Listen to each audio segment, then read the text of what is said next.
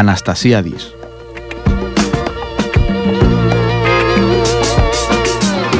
Enosis.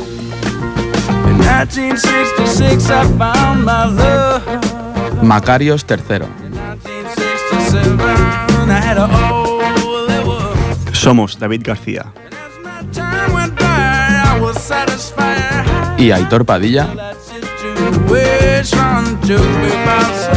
Y esto es Desde la Historia.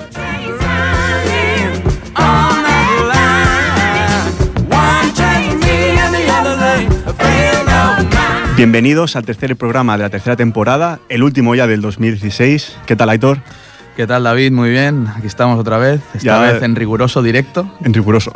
Se nos acaba ya el año, ¿eh? Se Aitor? nos acaba, ya felicitamos las fiestas a todo el mundo Sí. porque ya no nos veremos hasta pasado 2016. Y bueno, hoy para acabar el año traemos un programa muy nuestro, ¿no? Es un tema muy Sí, que nos gusta. es el típico tema que damos a la gente para que pueda hablar en Navidad sobre este tema, súper interesante. Si luego comentaremos un par de trucos, por si no sabéis de qué hablar en familia, iremos viendo. Exacto. Bueno, pues antes de empezar, como siempre, con el tema y decir, bueno, cuál es exactamente, vamos a dar los, lo- los medios de contacto con nosotros.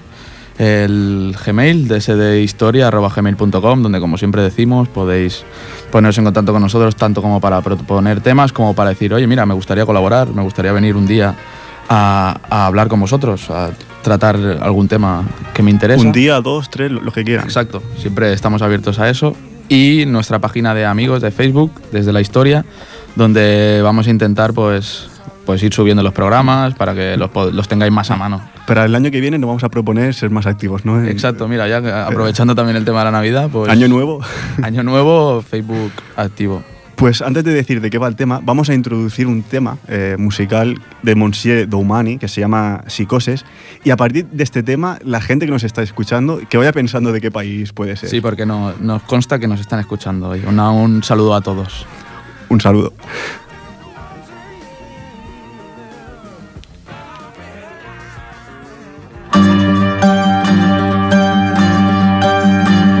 Ce piasi ni psicose, ce pesasi ni más, que ce minasi ni arcondes veo que eres balas, que ce minasi ni arcondes veo que eres balas, que ce piasi ni psicose, ce pesasi ni más,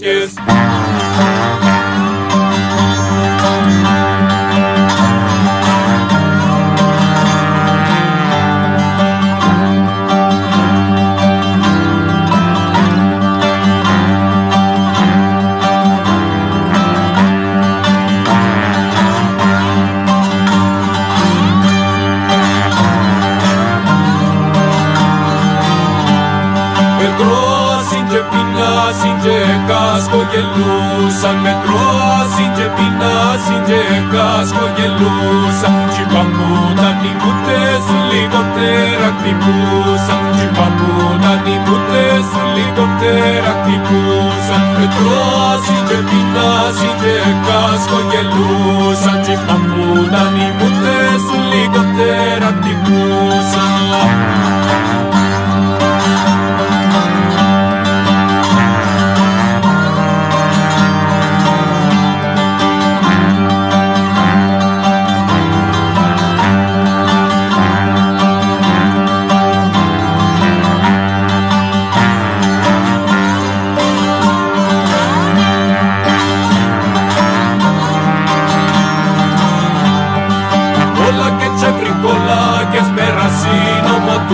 motusan Hola che c'è fricola che smerrassino motusan C'è putini ta nosa figlie ma brazo rumbusa C'è putini ta nosa figlie ma brazo rumbusa Hola che c'è fricola Aitor, ¿a qué te recuerda este tema? ¿Qué país puede ser?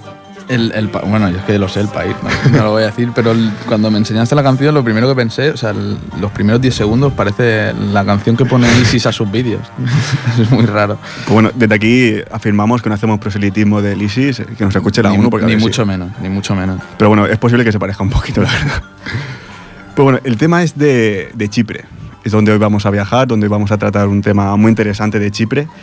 Y bueno, decir cuatro cosas del grupo de Monsieur Humani, que son tres músicos formados en Nicosia en el 2011 y que hacen música tradicional chipriota, que es algo que es- está muy de moda, ¿no? Está muy bien saberlo. Y fueron nominados por la revista de música británica Songlines como mejor grupo. O sea, ¿Mejor grupo chipriota o mejor grupo mundial? No, mejor grupo para la revista esa. Supongo que es, es una revista así que le gustan los grupos de música folk. Ujú. Y dijeron, hostia, tocan muy bien. Pues mira, pues. Han, han llegado siempre más lejos que nosotros musicalmente. Siempre traemos calidad. Siempre traemos calidad y siempre lo decimos, que nos gusta la música. Nos gusta la música y bueno, eh, es un tema, la verdad que está muy bien, ¿no? Para Navidad, si, si Ya. queréis hablar para... Nosotros lo introduciremos y ya elegís si lo sacáis o no el día 24 por la noche. Luego queremos mensajes, ¿eh? Exacto. Bueno, pues empezamos con la noticia. Vamos a hablar de Chipre porque el- a finales del mes pasado, en noviembre, eh, hubo una reunión para la reunificación de Chipre, que es algo que, bueno, yo desconocía bastante hasta hace unos meses que vi un reportaje, pero no sabía que Chipre estaba dividida. Eh, las negociaciones para poner fin a la división de 42 años de la isla de Chipre vuelven eh, el- en noviembre a estar en punto muerto, tras una nueva ronda de conversaciones sin resultados entre los dirigentes chipriotas, griego y turco en Suiza. O sea, ya introducimos que la otra parte pertenece a Turquía. La reunión desde, desde el domingo de noviembre en un gran hotel de la localidad helvética de Montpellerin entre el presidente chipriota griego Nikos Anastasiadis y el líder turco chipriota eh, Mustafa Akinci acabó sin acuerdo y sin fecha fijada para la otra tanda de negociaciones. Ambos ya habían mantenido en el mismo lugar cinco días de negociaciones entre el 7 y el 11 de noviembre bajo la ejida de la ONU. Las dos partes llevan negociando desde mayo de 2015. Negocian, digásemos, para eh, reunificarse. Exacto. Eh, pese a que realizaron sus mejores esfuerzos, no consiguieron las convergencias necesarias que habrían cimentado el camino para una última etapa de negociaciones, que es lo que admitió el, portavoz de la ONU, Alem Sidik, en un comunicado. Para introducir un poco el conflicto, el tema de la división de Chipre es uno de los más viejos conflictos del mundo y varios intentos de reunificación fracasaron, el último de ellos en 2004. La verdad que es interesante porque es un tema, creo yo, poco conocido ¿no? a nivel general aquí en Cataluña, en España. Es, Chipre es un país, bueno, que lo- sabemos que está ahí en el mar Mediterráneo, ¿no? Que mm, cada cuatro años a lo mejor hablamos un poco de él en las noticias, o sea, cada mucho tiempo. Pero claro, conocer esto es algo que no sale en las noticias, ¿no? Sale... mm, Muy poco. Y, es algo que es interesante de, de analizar y aquí estamos, ¿no? Para, esto, si- para eso sirve nuestro programa. Volvemos a la esencia del programa. Eh, desde la, la última vez que se dividió, donde el ejército turco invadió el norte, eh, la República de Chipre es miembro de la, Unión, de la Unión Europea desde 2004, pero solo ejerce autoridad sobre la parte del sur, donde viven chipriotas griegos. Los turcochipriotas viven en el norte, donde se ha proclamado una República Turca de Chipre del Norte, que solo la reconoce Turquía. Bueno, ya hablaremos un poco más de quién reconoce Sí. a esta república.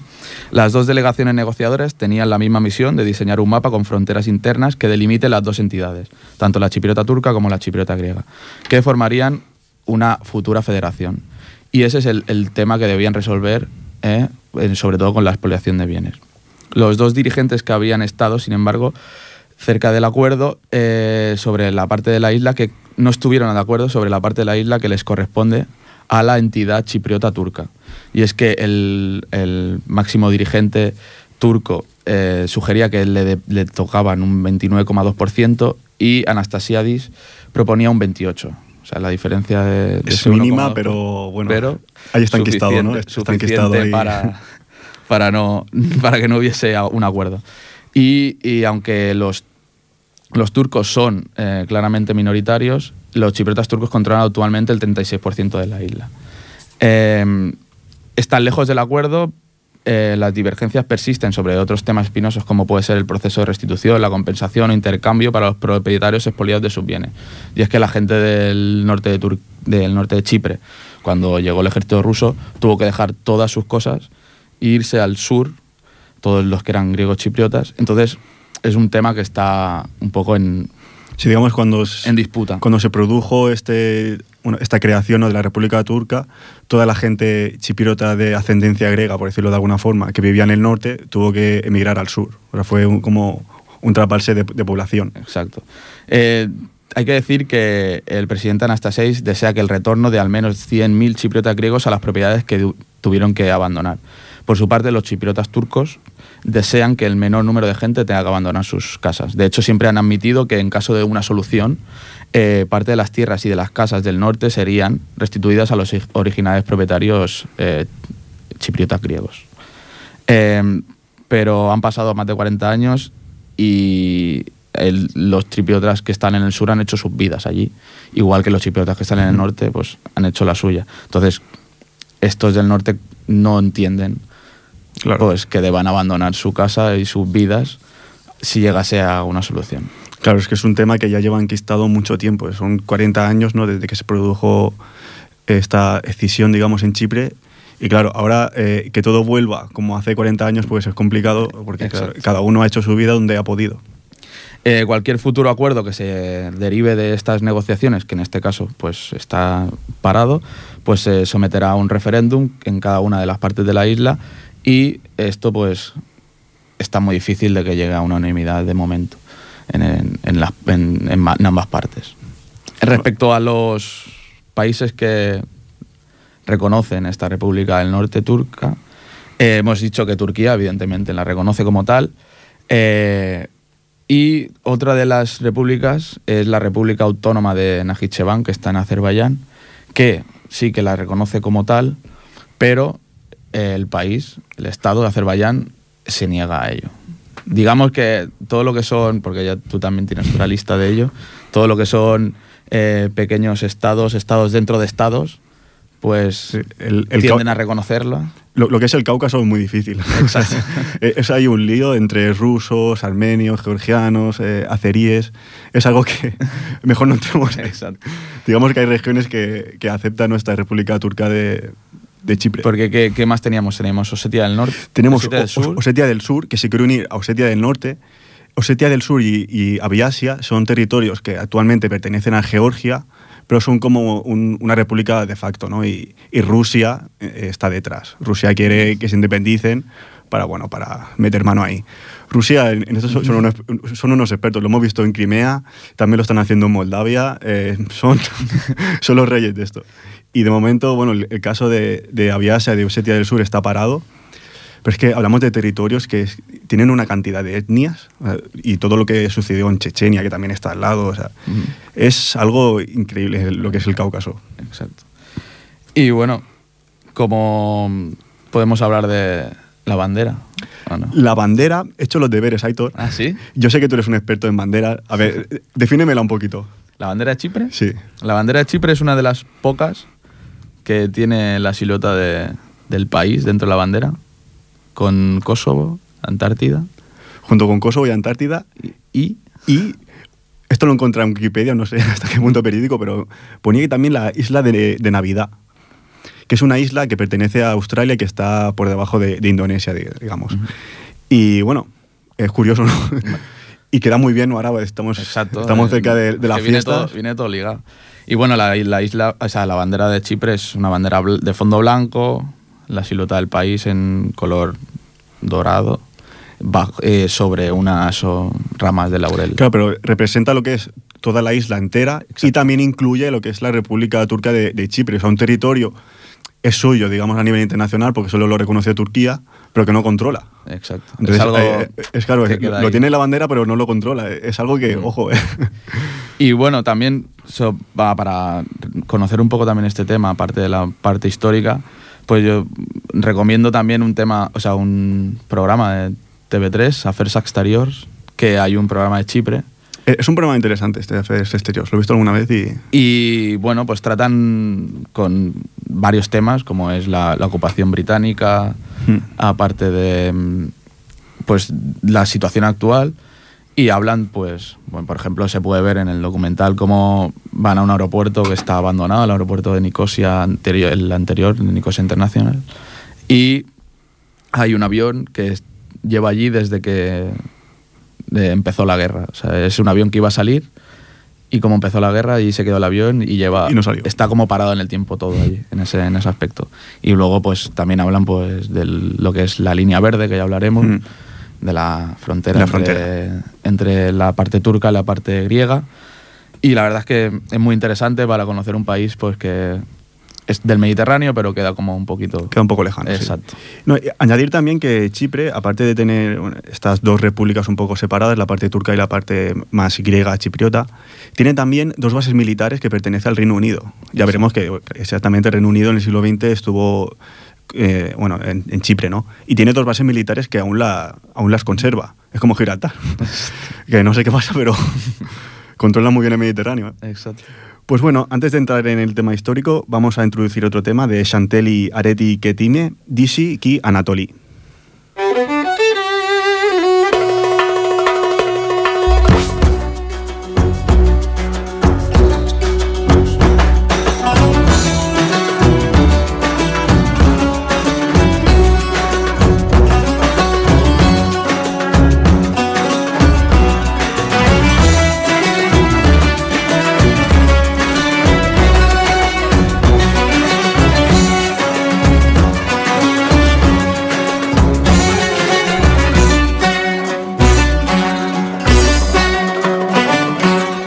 Τα δυο σου χέρια μια ανάσα. Σαν δροσέρι χαραυγή Κανέλα, ζάχαρη και μέντα Και γλυκό φίλι. Άνθησες στην αυλή μου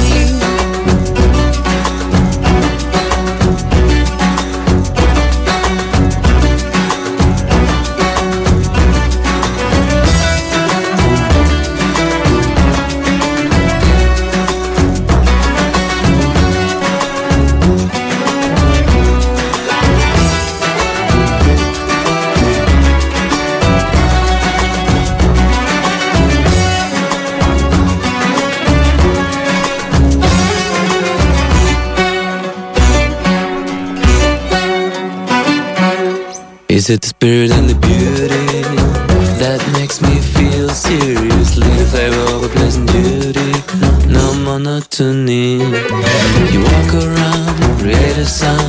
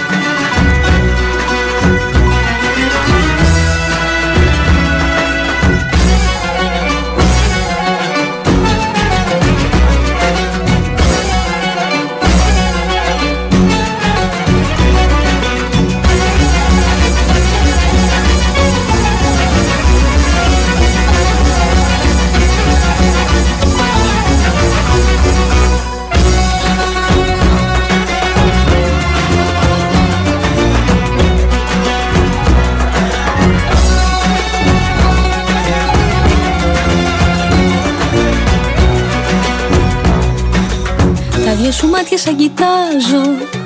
Ο ουρανός με τη γη Γαλάζιο φως και χρυμπάρι Ρίγανη και κράσι Άνθησες στην αυλή μου Γαρδένια φούλη και για σεμί Με αρώμα από Ελλάδα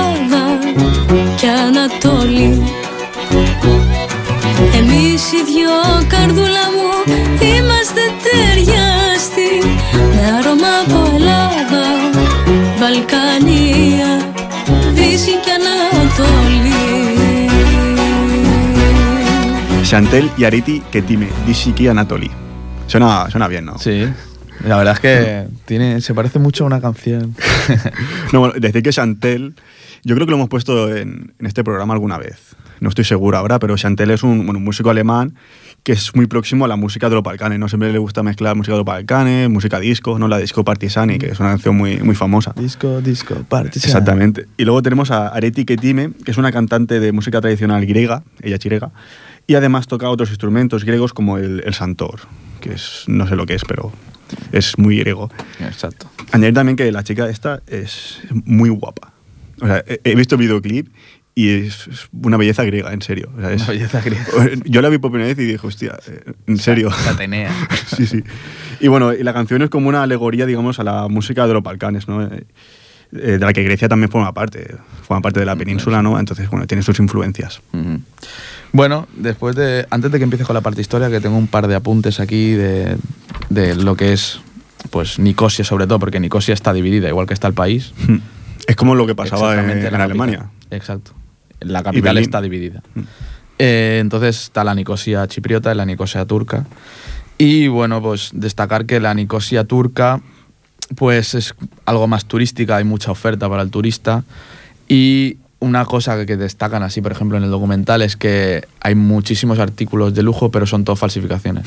Porque no están regidos por las leyes de la Unión Europea. Entonces, Ah. digamos que en ese aspecto, pues... O sea que si, si te gusta el mercado negro, es buen sitio, ¿no? Ah, exacto. Y también comentaban que qué hacían los chipriotas griegos cuando iban a... O sea, ¿por qué tenían que ir alguna vez a, a la chipriota turca, los griegos? Mm. Y decían que era básicamente dos razones. Una era porque tenían familia allí, que se había quedado allí, y la otra es porque ahí, en la chipriota turca, está permitido el juego. Entonces, allí van mucho al casino. Y en, en la otra no se puede jugar. No, está permitido. Entonces, con razón, creo yo.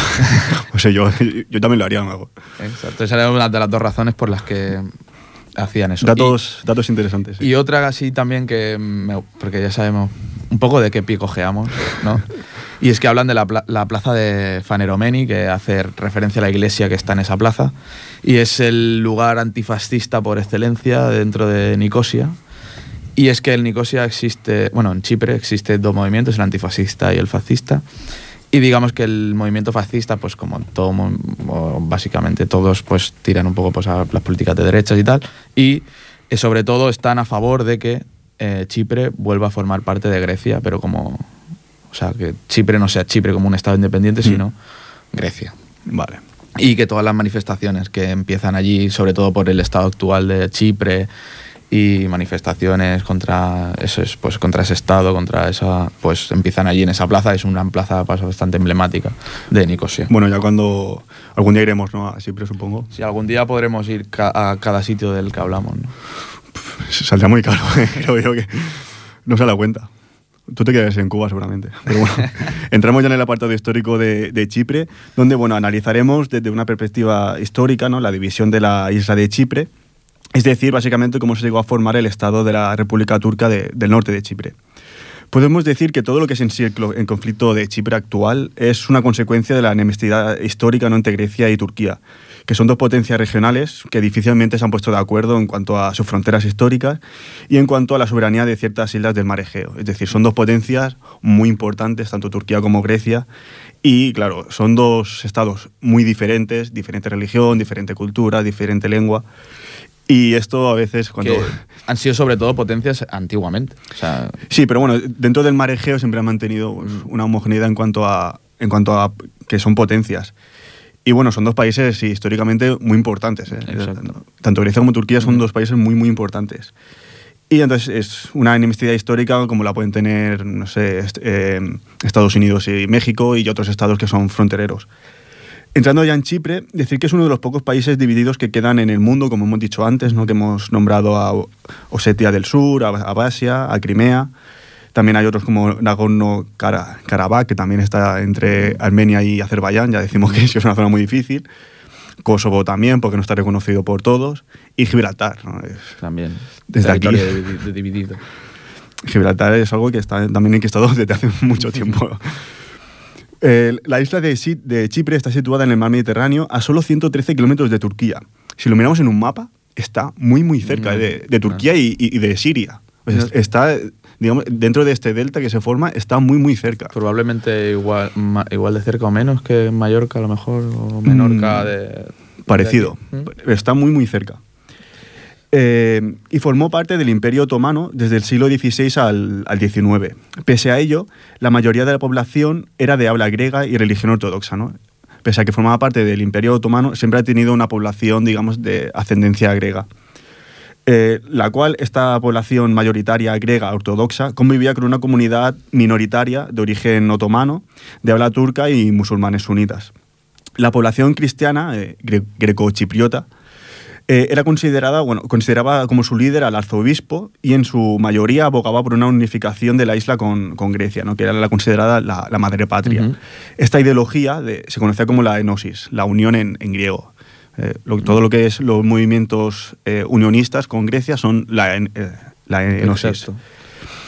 Gran Bretaña ocupó y administró la isla a partir de 1878, pero no estableció entonces una forma de dominación concreta, ¿no? Pues, aunque tenía el control de, de Chipre, los sultanes conservaban la soberanía, digamos que era como una soberanía compartida entre Gran Bretaña y Turquía.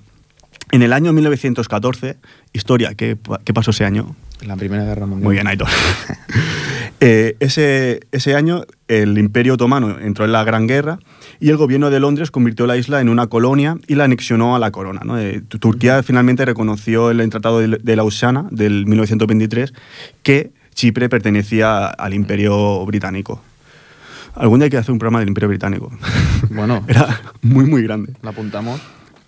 Por entonces, para después de la Primera Guerra Mundial, la población era de unos 180.000 griegos y unos 46.000 turcos. Sea, bastante mayoría griega, por más de la mitad, podemos decir. 180.000 a 46.000 turcos. Durante los años de la soberanía británica se fue deteriorando la convivencia ¿no? entre los chipriotas, entre los turcos y, lo- y los griegos. Ya en el año 1950 se celebró un referéndum en el que solo podían participar lo- los cristianos, lo- los griegos, para votar sobre la enosis, la unión con Grecia, y el resultado fue de más del 95% a favor. Pero claro, solo votaban lo- lo- los griegos. Por otra parte, Atenas presentó ante la ONU cuatro mociones para la autodeterminación de Chipre, las cuales fueron desestimadas. Entonces aquí pensaron, a ver, la vía institucional ya se nos está, agotando porque el referéndum no vale para nada, la ONU no nos deja, y eso que creó, pues que la, la insurrección armada se fuese preparando sobre, sobre Chipre. El sector greco-chipriota, amparado por la Iglesia Ortodoxa griega, inició una campaña a favor de la enosis ya a principios de los años 50 y este proceso dio lugar a una guerra civil en la que la mayoría griega fue dirigida por la Organización Nacional de Combatientes Chipriotas, EOKA, importante este nombre, EOKA, comandada por el coronel Kribas, que se enfrentó a la minoría turco-chipriota, que a la vez formó su propio movimiento eh, armado, podemos decir, que era la Organización de la Resistencia Turca, el TMT. Es decir, tenemos una sección armada que era la EOKA, de presencia griega, y el TMT, que era de presencia turca. La violencia también se desencadenó contra los ingleses, que eran los que estaban ocupando la isla en sí, eh, pero su objetivo último era la anexión al gobierno de, de Atenas. Así pues, para finales de los años 50, por primera vez, la población empezó a dividirse en barrios separados y algunos turcochipriotas tuvieron que emigrar al norte de, de Chipre o a Turquía, donde tenían protección. Aquí ya empiezan los movimientos de, de población que hemos, que hemos hablado antes. Que también bueno, algo que quería destacar que me acabo de acordar, que durante la ocupación británica, pues decir que parece mentira, pero bueno, había, hay un héroe nacional chipriota que el, nombre no recuerdo, pero que era un estudiante que se con 15 años hicieron rebeliones estudiantiles que hubieron, pues se salieron contra, contra el imperio británico y que a los que se enroló en la guerrilla y acabó bueno pues lo que acaba- en las montañas luchando por y que a los 19 años le, pillaron transportando armamento y en los años 50 60 que parece increíble pero lo condenaron a la, a la horca en. Chipre en 1960 por el imperio británico O sea, es brutal o sea es como algo que es súper antiguo si del algo un poco medieval, en el 1960, ¿eh? hace cuatro días. o ¿Qué, qué dices? sí sí sí Pues bueno, eh, continuamos en los años 50. La- digamos que la, la anexión de Chipre y Grecia eh, fracasó y se emprendieron negociaciones para alcanzar un acuerdo que permitiera el traspaso de la soberanía británica. ¿no? Chipre debería convertirse en un Estado independiente, pero asociado a, Gran Bretaña, para lo cual los ingleses conservarían sus bases militares en la isla, que aún los conserva, y el estatuto de potencia garante de las dos comunidades. Es decir, vale, os independizáis, Mm. pero yo garantizo de que no se provoca aquí una guerra civil entre turcos y griegos. exacto A su vez, se reservaba la capacidad de intervención eh, de- del Reino Unido junto a Grecia y Turquía si se rompía este equilibrio establecido. Es decir, si se rompe el, el- el equilibrio, pueden entrar tanto Gran Bretaña como Grecia como Turquía. Estaban un poco para establecer como fuerza de paz en, en- en- dentro de Chipre, si Sí. pasase alguna cosa. Sí, pero bueno, yo creo que en esos años Gran Bretaña tenía otras cosas más, Más presentes que la paz. más importantes también, pues tenía muchos procesos de independencia, sobre todo en, en- en África.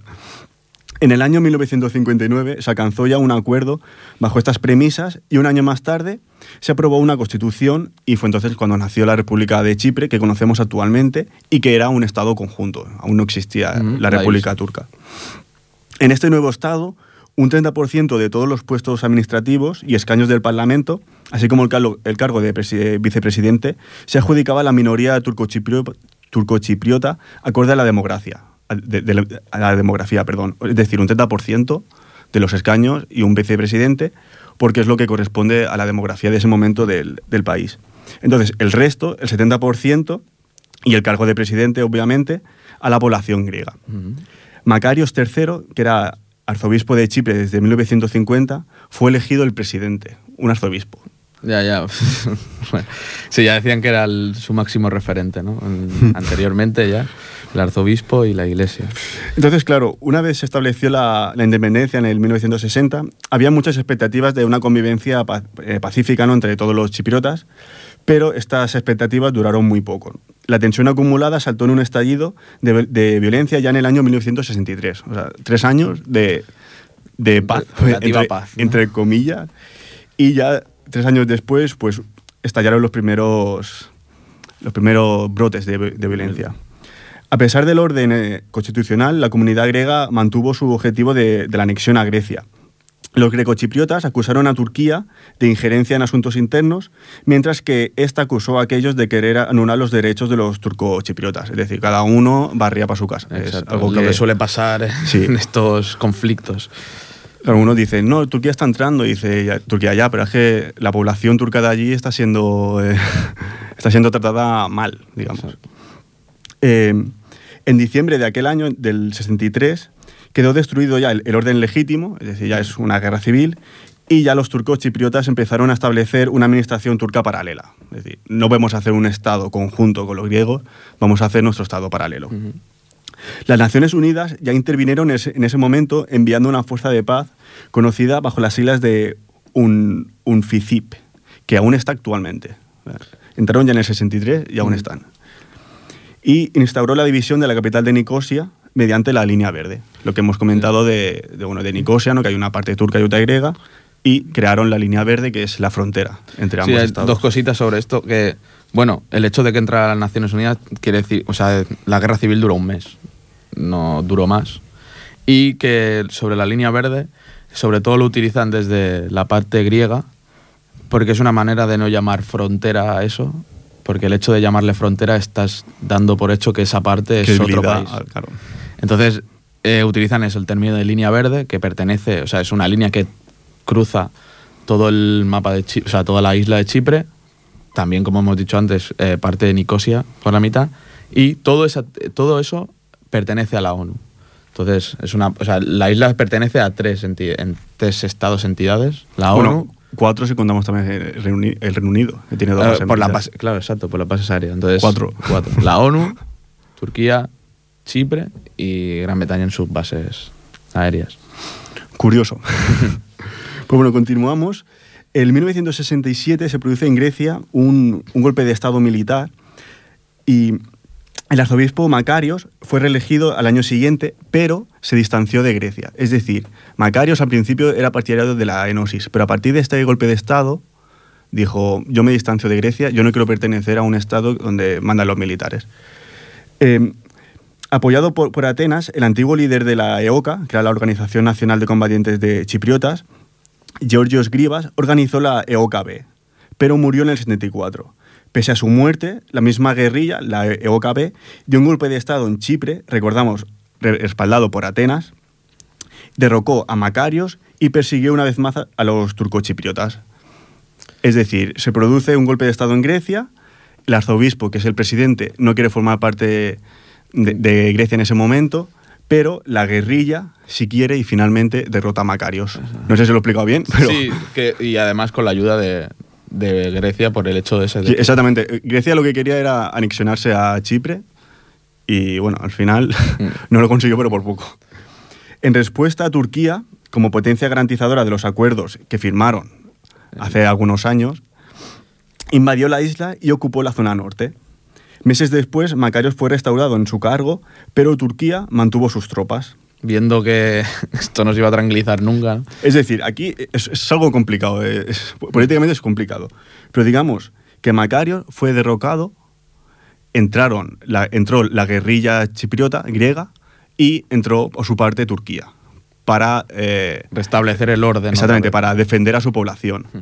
Pero luego Macarios fue otra vez eh, reelegido presidente y Turquía dijo, bueno, yo me quedo aquí. Por si acaso. Exacto, sí, sí. Eh, Más es- está, sí, para dejarlo claro, es una buena manera. es- es como un rompecabezas esto, pero bueno, creo yo que lo estamos intentando explicar bastante lento para que la gente lo pueda entender. Ya en el año 1975, ambos bandos negociaron un intercambio de población que creó dos zonas de población homogénea, una turco-musulmana en el norte, un 37% de la isla podemos decir, y una cristiano-grega en el sur. Es decir, ya en, en el año 75 es cuando finalmente digamos que Sí. se establece bien la diferencia entre los dos, no diré estados, entre las dos zonas de influencia y se marcan bien la población turca y se marca bien la población griega. En el 77, el dirigente turco-chipriota Rauf Denktash y Macarios III, que aún seguía siendo el presidente de, de Chipre, lle- llevaba años ya, Sí, desde el 60 y pico. Sí, sí. firmaron un acuerdo según el, el- el cual eh, ambos territorios se unificarían como una única república federal bicomunal, eh, como una federación, podemos decir. Ujú. Pero no se avanzó en las negociaciones y en el 83 las Naciones Unidas emitió una resolución que exigía la retirada de las tropas y condenaba el intento de mantener la división creada por la intervención armada. En respuesta, Denktash, que era el líder de los turcos chipriotas, proclamó la República Turca del Norte de, de Chipre como Estado eh, independiente. Hasta hoy, como hemos dicho, solo reconocida por Turquía que sigue manteniendo Turquía 30 y- entre 35.000 y 45.000 soldados turcos en la isla. Pues no está mal, ¿eh? Pues no sé cuál, cuál debe ser la, la población chipriota, pero... Pues bueno, mucho más, creo yo. Es decir, la- las Naciones Unidas intentaron eh, que la cosa se, se solucionase y eh, la respuesta fue no, vamos a crear la República y mantenemos las tropas. En muchos casos yo no sé la- la- las Naciones Unidas hasta qué punto pueden, pueden influenciar ¿no? realmente en, yo creo en que los ase- países. aconsejan, ¿no? Un poco, yo qué sé. No, no acaban de, de imponer... No, porque si tu idea es esa, al final la idea de la ONU no se ha llevado a cabo en ningún momento. Sí, pero es algo que se repite en muchos países, ¿no? Eh, La ONU dice tal, la ONU dice tal, pero ¿alguien le hace caso realmente? Eh, eh, es mi pregunta, no sé. Y, y a lo mejor tienen razón y, y a lo mejor, digo, eh, quieren la paz mundial y todo lo que quieras, pero mm, ¿tiene algún peso mundial? Parece que a veces no. ¿no? ¿O, o se impone lo que el- la gente de abajo quiere? O sea, la gente, bueno, lo- los turcos chipriotas en este caso quieren.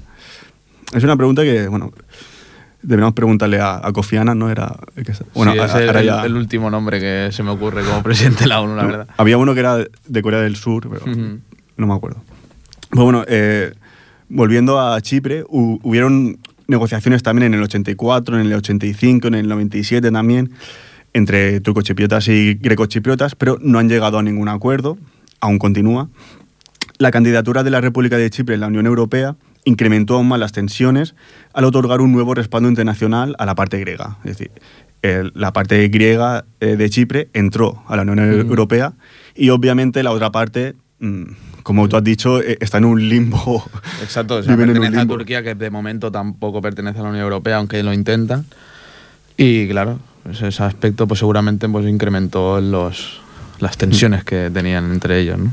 Las Naciones Unidas eh, también elaboraron un nuevo plan para, la, para, bueno, para crear una república federal de dos zonas. Fue sometido a referéndum en, en abril del 2004 y aceptado con 65% de la parte turca, pero fue rechazado por un 75% de los votantes de la parte griega. Es decir, a veces no sabes quién... Está todo muy... Es que está, hay una diferencia, o sea, hay una distancia entre, ya no simplemente dirigentes, me parece, ya sí creo que entre los pueblos en sí, Hmm. por lo, bueno, por ejemplo, en este aspecto, ¿no? O sea, el 65%, o sea, una mayoría amplia a favor de, de la Unión en, en, Tur- en la parte turca y una mayoría aún más amplia por, el, por la no unión, ¿no? La no enosis. Exactamente. No, enosis. Pero, pero eso que llega a un punto ya que dentro de la parte turca o griega ya no sabes si quieren ser turcos, si quieren ser griegos o si quieren ser en sí chipriotas, y punto. Ya. Es decir, eh, hay ahí un, un limbo de- dentro de, de los greco-chipriotas, claro, habrá gente que quiera la enosis con Grecia, pero habrá muchos que digan, yo quiero ser Chipre. Es un poco también lo que pasa en, en Bélgica, por ejemplo, ¿no? Que hay dos zonas, una más holandesa y otra más francesa. Claro, hay gente que, bueno, sobre todo antiguamente, que quería la unión a mejor con Francia, pero últimamente la gente, hay mucha gente que quiere ser belga y punto. Pues aquí sería algo, algo similar, aquí algo más crudo, digamos, eh, es mucho más reciente. Pero claro, es algo muy, muy complicado. Mm. Bueno, es lo que hablamos antes, ¿no? A lo mejor, pues eso, exis- sí que existen, ¿no? En la parte fascista, pues tira hacia la, la unión con Grecia, por lo menos en la parte chipriota griega, y la parte de izquierdas, la antifascista, pues está más cerca pues, de un país independiente, como puede ser pues, una Chipre unida o no. Y bueno, de momento llegamos a la actualidad, que es lo que la noticia que hemos comentado, que bueno, siguen negociando, al menos es positivo, no, no están abiertamente en guerra, están negociando, como has dicho, en, Sí, al en- en menos Suiza. eso. No han llegado a ningún acuerdo por milésimas de territorio. entre otras cosas. Y también, su- había también diferencias entre. Bueno, decía que el representante turco pues, tenía una, una visión un poco, un poco maximalista de todo el, Hmm. el aspecto territorial y que eso pues les había hecho que no llegasen a un acuerdo y estaban pues disgustados. ¿no? Las declaraciones de ambos era que ah, digu- estaban disgustados por el tema de no haber podido llegar a una a un, a un acuerdo, evidentemente. Pero bueno, yo es lo que comentaba al principio, más allá de que lleguen a un acuerdo no, yo creo que será difícil, pero no porque, porque sea un tema realmente difícil de tratar, sino porque son dos países que, que son como, o sea, siempre han estado enemistados, ¿no? Y, y han tenido guerras entre ellos. Por ejemplo, Grecia cuando se independizó en el siglo XIX, cuando tuvo la, la guerra para su independencia, luchaba contra el imperio otomano, contra los turcos.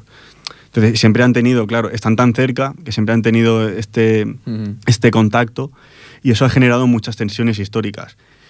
Y esas tensiones pues se han representado, digamos, en, en Chipre, lo paga Chipre, podemos decir. Claro.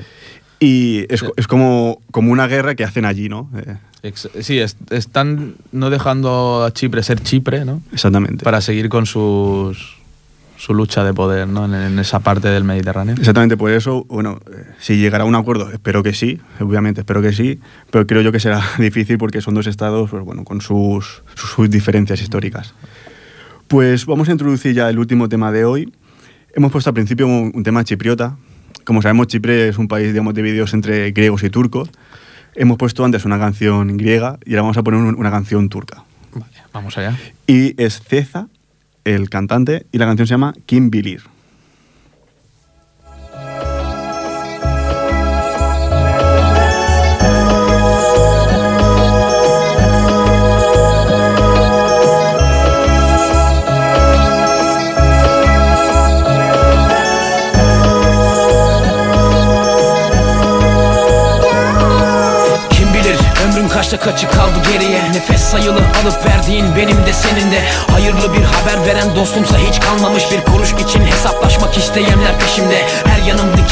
Ve mayınlarla çevrili. Ben özgürlükten vazgeçtim savaşım hiç bitmedi ki. Dikemediğiniz her bayrağında benim terzisi. Senin elinde değil ki dürten şeytanın ta kendisi. Kim bilir belki varırsın sona bir tramvayla. Ya da hayatın armağan ettiği bir travmayla Ya da son senin ayağına gelsin bekle saraylarda. Sence bir ömür geçer mi dans etmekle halaylarla? Hatalarımla varım. Hata hatasızlıkla gurur duyacak kadar alçalmadım. Sen anlamazsın asla. Günahsızsan sus konuşma kes yeter şarlatan. Senin elinde değil ki kader. Senden önce var yazan Var mısın yok musun az mısın çok musun Kar mısın yağmur mu yoksa bulut musun? Kim bilir kimin çilesi çok acep Kim bilir kimin düzeni yok aman Aç mısın tok musun az mısın çok musun Yer misin der misin dertli gezer misin? Kim bilir kimin ışığı çok acep Kim bilir ki kimin güneşi yok aman Kim bilir kimin derdi var kimin derdi yok? Öğrenelim derken bildiklerimizi de unuttuk doğarken Yaşamla savaş dünya bizi boğarken Sevdiklerin arkasından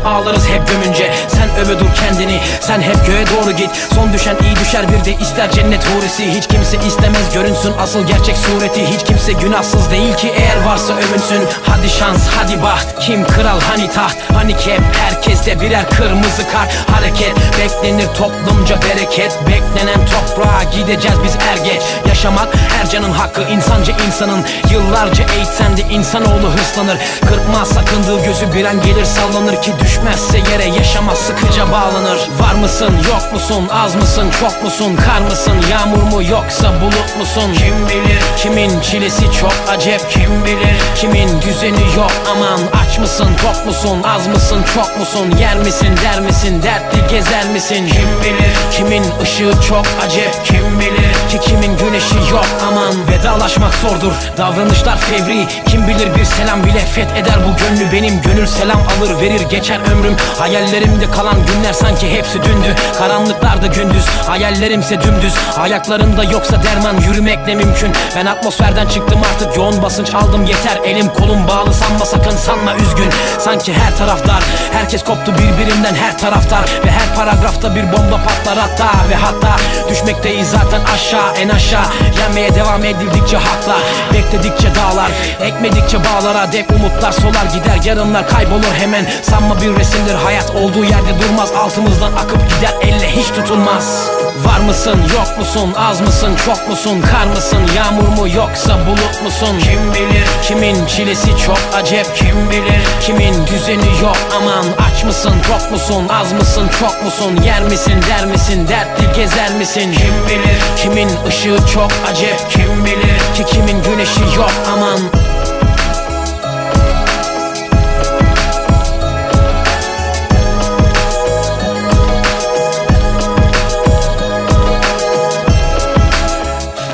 Dices que sonaba a qué?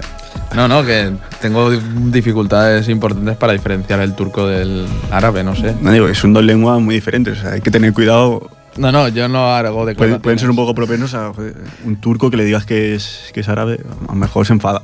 Nah, ya, sí, no, realmente tienen razón. Yo no, sé diferenciarlo.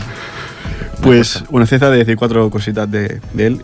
Es un- un- el rapero turco más famoso e influyente de, de Turquía y del mundo turco. Lleva desde el año 1998 rapeando, bastante tiempo, Ujú. y nació en Uskudar, que está en la parte oriental de Estambul. Creo que está cerca, me suena de que está cerca de la parte de Besitas, que, que donde hace poco hubo, Mm. hubo un atentado. Atentado por parte de. ¿Qué eran las fuerzas? Es una facción de, de Kurdistán, ah, no me acuerdo ahora, el PKK. ¿Es el PKK, Mm. exactamente? Y, y bueno, la verdad que Estambul es una ciudad que me encantaría ir, pero ahora No, lamentablemente... últimamente sí no está demasiado. y bueno, este atentado pues cierra un año complicado, ¿no? Hay todo, como decir, o a nivel internacional como... Bueno, hay varias cosas, hay cosas que cosas que tratamos aquí que por ejemplo el bloqueo de Estados Unidos ¿Mm? en Cuba que se abrió por bueno porque hubo cierta bueno un encuentro entre Obama y Raúl Castro O- Obama, ¿quién es? él? Ah, vale, que ahora ya estoy centrado en... pero bueno claro luego han pasado cosas pues malas no o malas que no sabemos todavía muy bien cómo va a pasar pero no sé un poco catastrofista pero bueno que Donald Trump está en la presidencia de Estados Unidos la crisis de refugiados de la cual hablamos en 2015 no está Ha quedado como resuelta. muy lejos, ¿verdad? Sí, Eh, ya no se habla. Es algo como... pero tampoco está resuelta y la tratamos en octubre de 2015 digamos o sea Realmente los refugiados hicieron el tratado este entre Turquía y la Unión eh, Europea, ¿no? se hablaron de cuotas y de todo Sí, lo sí. que se tenía que- Hubo un tiempo que era muy. estaba en la noticia siempre, pero ahora como que ha dejado de existir, ¿no? O sea, Bueno, ahora hace poco que se ha reunido varios alcaldes, alcaldes y alcaldesas de ciudades importantes de Europa con el Papa para tratar sobre todo eso. bueno, que- buena noticia también de final de año lo que ha pasado, lo que pasó la semana pasada en, en Austria, que ganó, eh, bueno, el- era verde de izquierda. Exacto. Sí, bueno, parecía que, básicamente no es que ganase él, sino que, que no ganó el otro. que perdió el otro. O sea, exactamente, o sea, Sí, un poco lo que pasó en Estados Unidos, que perdió Hillary Clinton- Clinton en lugar de ganar Trump. Sí, no, también está por ver lo que viene el año que viene. Sí, no, la verdad es un año muy interesante, sobre todo Bueno, en, en Gran Bretaña tenemos el, el Brexit, que de momento parece que sigue adelante. Hemos tenido suerte de lo que ha pasado, creo yo, en, en Austria, pero bueno, tenemos elecciones en Francia. Francia, Es- país importante en ese aspecto. Holanda también, con posible presencia también de, de grupos xenófobos. Pero bueno, yo creo que la Marine Le Pen va a marcar mucho ahí porque si no, la Merkel se va a quedar sola en lo que es la unión de, de Europa, ¿no? Mm. Digamos que Si pierdes a Gran Bretaña, pierdes a Francia. ya perdió a David Cameron, que era su aliado en, en Gran Bretaña para seguir la Unión Europea, seguir siendo como y en la línea que va siendo los últimos años. Pero claro, ya ha perdido a Cameron y si pierde ahora a Hollande, que lo va a perder seguro, pero Mm. si entra la Marine Le Pen, pues claro, Francia es Francia. Exacto. No, no, claro, y pierdes a dos de las máximas potencias. Entonces, bueno, va a ser un año eh, interesante. Y también hay que seguir viendo lo que va a hacer Trump. Supongo que aquí en el programa intentaremos analizarlo. Siempre nos gusta, ¿no? Sí, alguna noticia nos dará para un mes, ¿eh? Sí.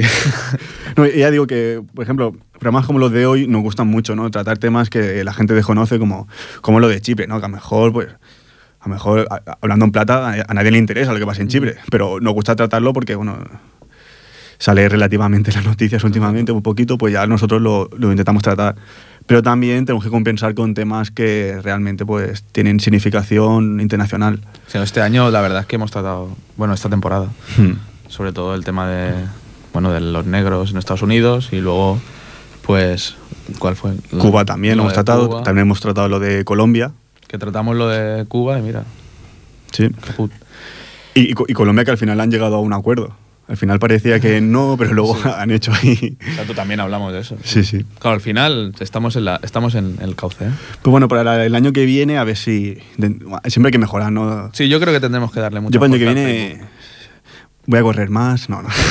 Hab- Hablando de radio, pues bueno, sí, ser más activos con el Facebook, porque tenemos gente que nos oye, ¿no? Relativamente. Sí, no es. No son 12.000 personas, ¿no? Pero son, son pocas personas, pero hay que Pero respetarlas y, hay- y hay que. Hay que seguir adelante al final. Y bueno, y eso, pues el Facebook y a lo mejor pues traer a alguien que hable con nosotros y trate los temas, ¿no? Sí. No estaría más ser uno más, una voz más y una voz experta como tú. Gracias, Aitor. Y bueno, pues para acabar, pues por mi parte felicitar a todo el mundo las fiestas, que acaben el año y que lo empiecen muchísimo mejor. Muchísimas gracias por escucharnos, por estar aquí. Y tú, si quieres acabar, cierra tú ya el programa. Yo nada, eh, muchas gracias por este año, la gente que nos haya escuchado y esperamos que el año que viene siga igual o mejor. Y eso, felices fiestas, que lo paséis muy bien con vuestra familia. Si no sabéis de qué hablar con el cuñado, porque eso a veces pasa, ¿no? A ti te ha pasado, si Aitor. escucháis un par de programas y le sacáis un tema que lo, lo dejáis roto. A lo mejor estás ahí con el cuñado que no sabes de qué hablar, que, a lo mejor está hablando del Madrid y ya estás aburrido. Dile, ¿tú sabes que en Chipre hay un conflicto? Exacto. Y, lo dicho, felices fiestas.